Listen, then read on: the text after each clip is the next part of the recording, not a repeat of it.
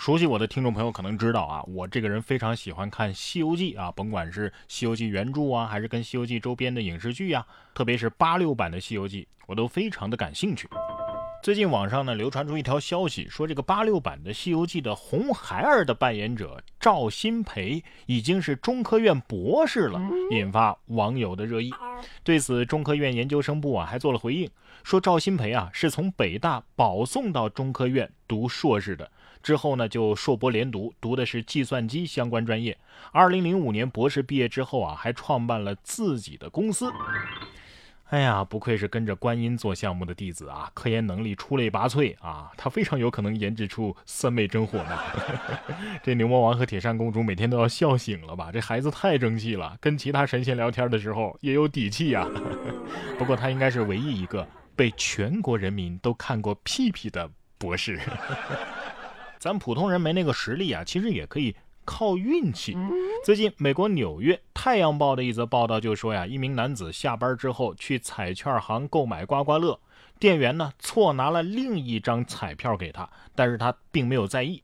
在停车场刮奖的时候，意外发现，哎，这五个数字全都一样，幸运的获得了五百万美元最大奖。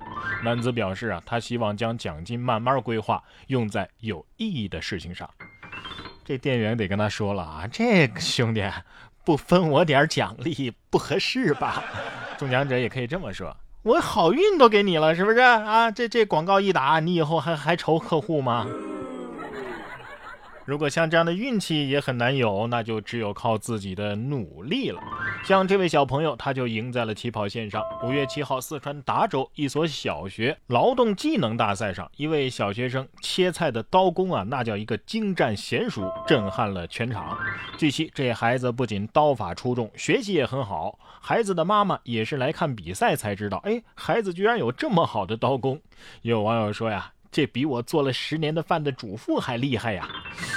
这是又在给四川男孩打广告了。你看，小小年纪就有这个刀工，长大了还不得炒一桌满汉全席？哎，谁宿舍有四川哥们儿？快，现在就让他炒给你看！在这里告诉大家一个秘密：四川男孩啊，如果不会做饭，今后是分不到熊猫养的。说到熊猫，五月十号，河南洛阳啊，栾川竹海野生动物园，大熊猫看到展馆外的熊猫玩偶，以为遇到了大哥哥，竟然站起来努力求抱抱。这一幕也是引得围观的观众开心大笑。熊猫说了：“快救我出去，我也想出去玩儿。”哎呀，其实想想熊猫也确实太孤独了，特别是不是四川的熊猫啊，外地的熊猫，有的一个动物园啊就那么一个。所以才这样，看到长得像的就忍不住认亲呢。不过熊猫玩偶得说了，哎，我这工资是不是该涨了？我还得陪我弟弟玩呢，是不是多了一项工作呀？这动物啊都有七情六欲，都有抑郁的时候，那人有什么心事，那那就太正常了。最近啊，这特斯拉的老板啊，CEO 埃隆·马斯克，哎，心情可能就不太好。在八号晚上主持一档节目的时候，他声称自己患有。阿斯伯格综合征啊，这种疾病呢是高功能自闭症的特征，患者一般存在社交障碍。呃，他说呀，对所有我冒犯过的人，我只想说，我重新发明了电动车，用火箭送人上火星。你觉得我会是个普通正常人吗？马斯克在节目当中不断的这样调侃自己。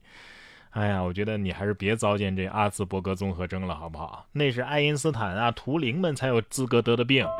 你马斯克马老板这身营销的本事，倒像是表演型人格，还用火箭送人上火星。等你真把人送上去，再这么说吧。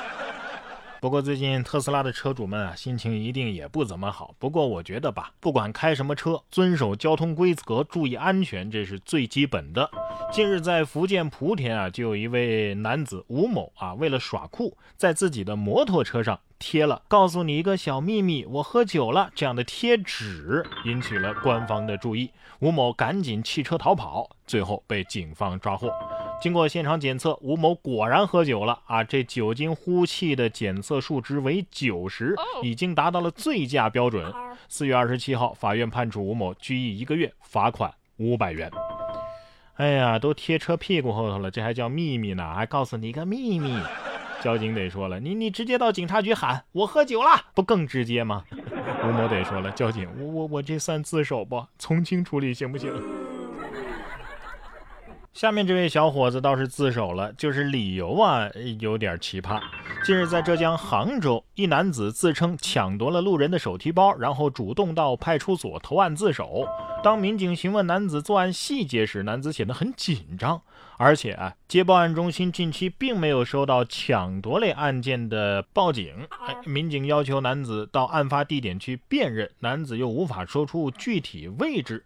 在民警再三追问之下，男子才交代实情。原来呀，男子没工作，到派出所自首呢，自认为被拘留之后啊，能够吃住全包。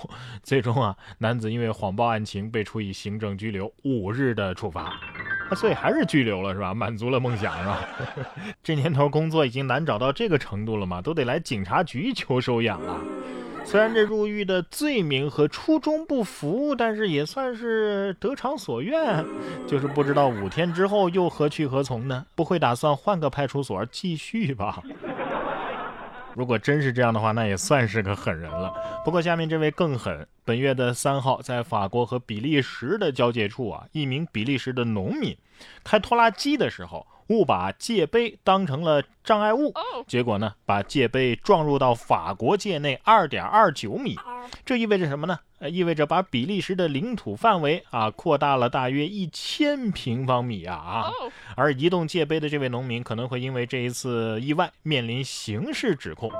比法两国的外交部啊，也有可能为此举行自一九三零年以来的首次边境会议。